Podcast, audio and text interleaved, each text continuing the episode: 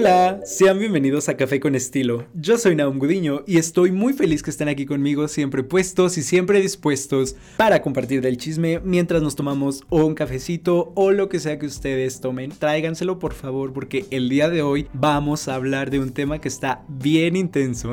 Pero primero que todo, quiero aclarar que lo hablado el día de hoy en este capítulo es desde mi experiencia. En ningún momento estoy usurpando a algún profesional de la salud mental. Al contrario, los quiero motivar a que ustedes vayan a terapia, porque de verdad, cuando alguien lo necesita, la terapia es de verdad lo mejor que puede pasar en sus vidas. Ahora sí, aclarando esto, empecemos por mencionar que la ansiedad no es un problema que se deje a la ligera. Diría yo que se tiene que tocar con pincitas. Y creo que todos aquellos que han sufrido algún ataque de ansiedad podrán estar de acuerdo conmigo y podrán confirmarlo. Yo en lo personal creí que nunca había sufrido de un ataque de ansiedad, pero cuando estaba grabando esto recordé que sí, sí tuve un ataque de ansiedad y justamente fue antes de una presentación en algún evento. Tenía muchísimo miedo y muchísima preocupación, pero creí que solamente era de lo más normal, así como todos que hemos sufrido miedo, que hemos sufrido alguna preocupación en distintas situaciones de nuestro día. Pero no, eso superó el límite porque yo estaba llorando y ese día, junto con la ansiedad, con el estrés, con la preocupación y el llanto, fue de lo peor para mí. Al final sí pude calmarme, pero es una experiencia horrible que no se la deseo a nadie. Normalmente, y mi estilo de vida ha sido y se ha presentado bajo un nivel de presión que yo mismo me pongo, ya que me preocupo extremadamente de las cosas y aún más cuando no han sucedido. Les quiero contar lo que mi mamá me cuenta, que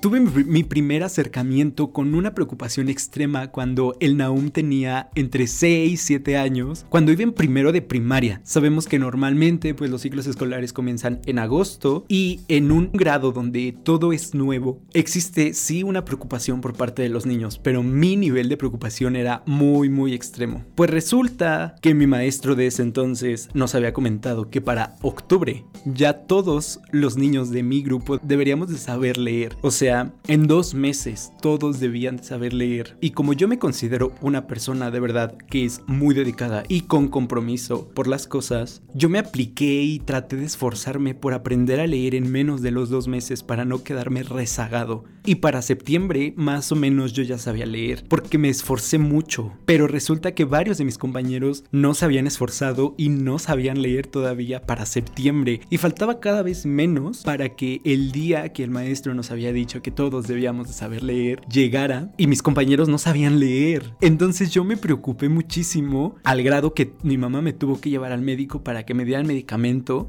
y que yo me pudiera calmar. Yo sé que esto que estoy contando suena muy gracioso, pero de verdad no lo es. O sea, les prometo que es un constante pánico que después de tanto tiempo se vuelve cansado, pero es algo que no puedes quitar de la noche a la mañana. Creo que desde ahí mi vida cambió y el tener preocupaciones escolares cada vez aumentó porque me preocupaba por mis calificaciones, me preocupaba por tratar de ser excelente en todo lo que hacía, por no fallar, mi estrés aumentó y esto se volvió hasta cierto punto una obsesión, el querer sobresalir, el querer hacer las cosas bien y perfecto, tuvo como consecuencia que tuviera estrés y que tuviera ansiedad y que yo ni siquiera lo sabía, o sea, simplemente es algo que llega y que no avisa. Como sabemos, la ansiedad y su mejor amigo, el estrés, se convirtieron en mis mejores amigos. Las personas que me conocen saben que yo me estreso de todo, hasta porque la mosca vuele. Eso ya me estresó y me volvió irritable, lo que a su vez me generó problemas gastrointestinales.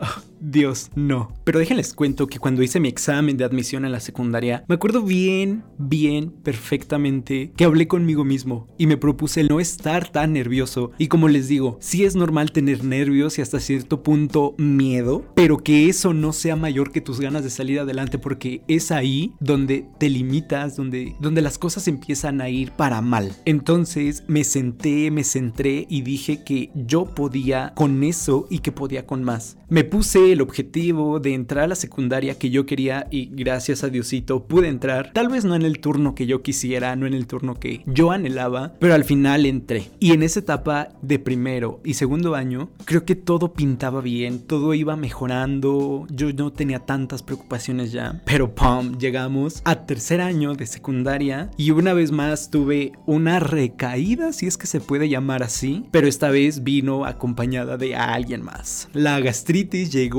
a mí y me dijo, hola, ¿cómo estás?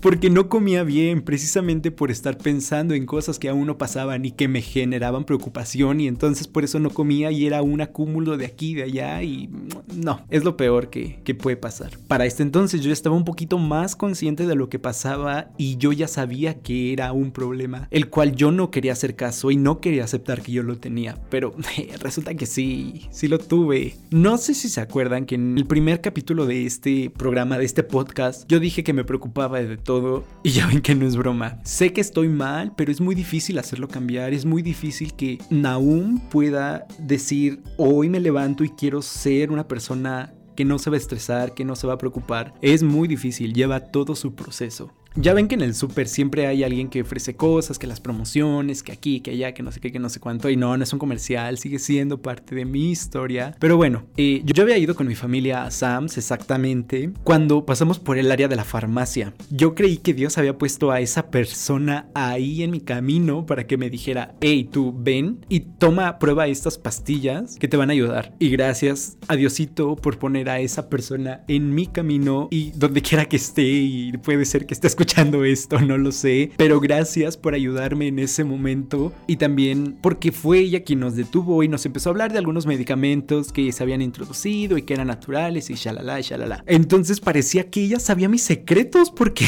yo, o sea, me empezó a hablar de problemas que yo tenía y que y que los estudiantes, me acuerdo mucho de esa palabra, de los estudiantes tienen hoy en día, en ese entonces tenía como 15 años, 16 más o menos, y que ahora que lo pienso, no sabía mis secretos, sino simplemente era algo que, que la sociedad y que los jóvenes estábamos pasando, ¿no? Digo, no, no quiero generalizar tampoco, ni quiero decir que todos los jóvenes sufren ansiedad y tienen estrés y preocupaciones y todo eso, porque no. Yo conocía muchas personas que de verdad no se preocupaban de nada y les iba muy bien. Y había personas como yo que nos preocupábamos y que nos iba, pues no puedo decir que mal, pero tampoco nos iba excelente. Entonces, o oh, oh, es aquí donde llega esta otra parte que no te va tal vez como tú quieres que te vaya y piensas que está mal cuando para una persona que tal vez no se esfuerza tanto es un gran logro. Es ahí donde dijera mi mamá y dijera mi abuelita, se ve desde diferentes perspectivas dependiendo del cristal, pero...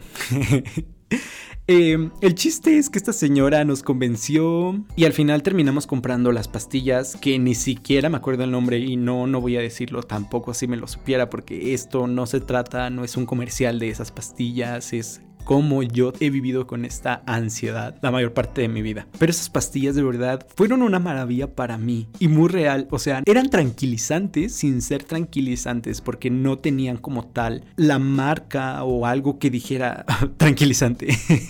no, era algo más natural que estaba compuesto con pasiflora, con azares, con no sé qué tantas cosas que eran naturales y que todas juntas ayudaban como a calmar el, el estrés y las preocupaciones. Incluso ahí mencionó la señora que nos dio un tríptico, que sí lean los trípticos que les dan, por favor, porque tiene mucha información valiosa. Y ahí decía que una pastilla era para estrés y ya en más cantidad pues era para un poco conciliar el sueño y todas esas cosas. Yo solamente necesitaba una y me dijo que no generaban adicción. Entonces que eso era un punto, era un punto bueno. Porque también ese era mi miedo.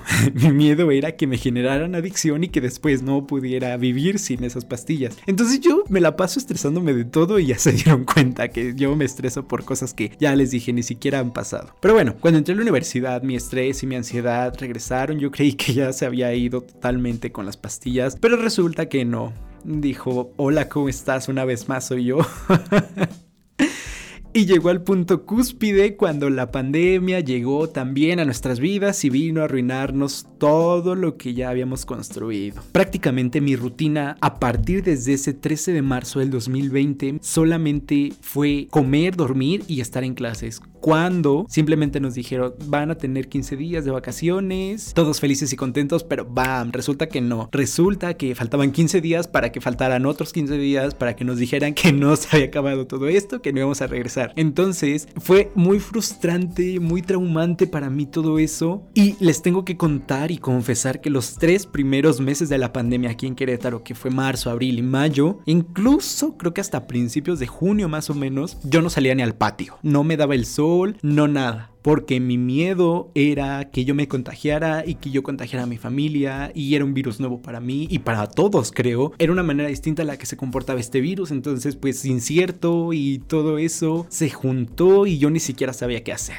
Entonces eso fue más mi preocupación, más mi estrés y más porque mi ansiedad se apoderó de mí y ni las pastillas naturales que en ese entonces me habían servido porque era una caja con muchas pastillas y me duraron mucho tiempo, pero ni esas pastillas pudieron calmar o tranquilizarme. En este punto la gente me decía que tomara tés o que, o que tomara algunas infusiones de esto y de que lo otro y todo eso para que me tranquilizaran. Pero lamentablemente yo no podía tomarlos, o sea, sí los tomaba, pero no podía relajarme o no podía tener como en mi mente de que me voy a relajar porque mi mente empezaba a maquinar y decir en qué momento te vas a relajar y era más mi estrés. Entonces no yo no podía hacer eso yo no podía tomar como algo relajante porque mi mente no me dejaba esperaba el momento en que me relajaba, entonces eso me generaba más preocupación, más estrés porque no sabía en qué momento me iba a empezar a relajar y es muy frustrante eso. Aprendí que no es sano vivir así y fue a partir de que una maestra en la universidad habló conmigo y me dijo, o sea, me preguntó, palabras más, palabras menos en la conversación fue que cuántos años quería vivir yo. Yo le dije, pues,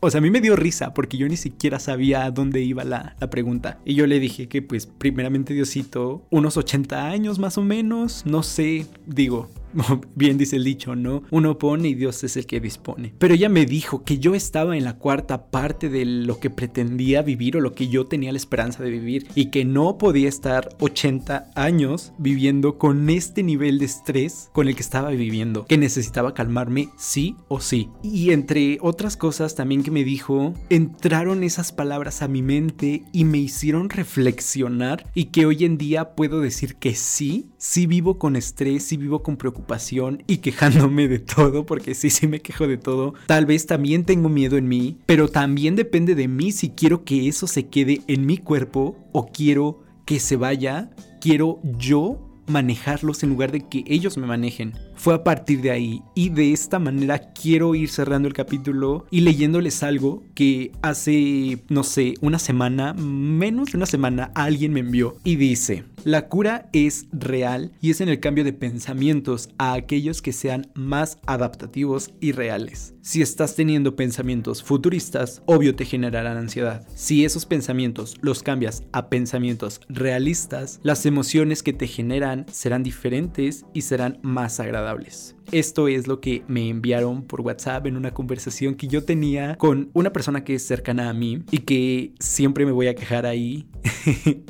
Entonces, el día de hoy me gustaría que tú, si tienes alguna de estas características o te sentiste identificado o identificada con lo que yo te conté aquí, de que no te calmabas con nada, de que tenías la preocupación por algo que todavía no pasa, te invito, te invito de verdad que acudas a terapia porque un experto tiene que atenderte y tiene que ayudarte. Y ya sabes, después de que salgas de tu sesión, llámame porque yo pongo el café y tú pones el estilo. Soy Naum Gudiño y nos vemos pronto.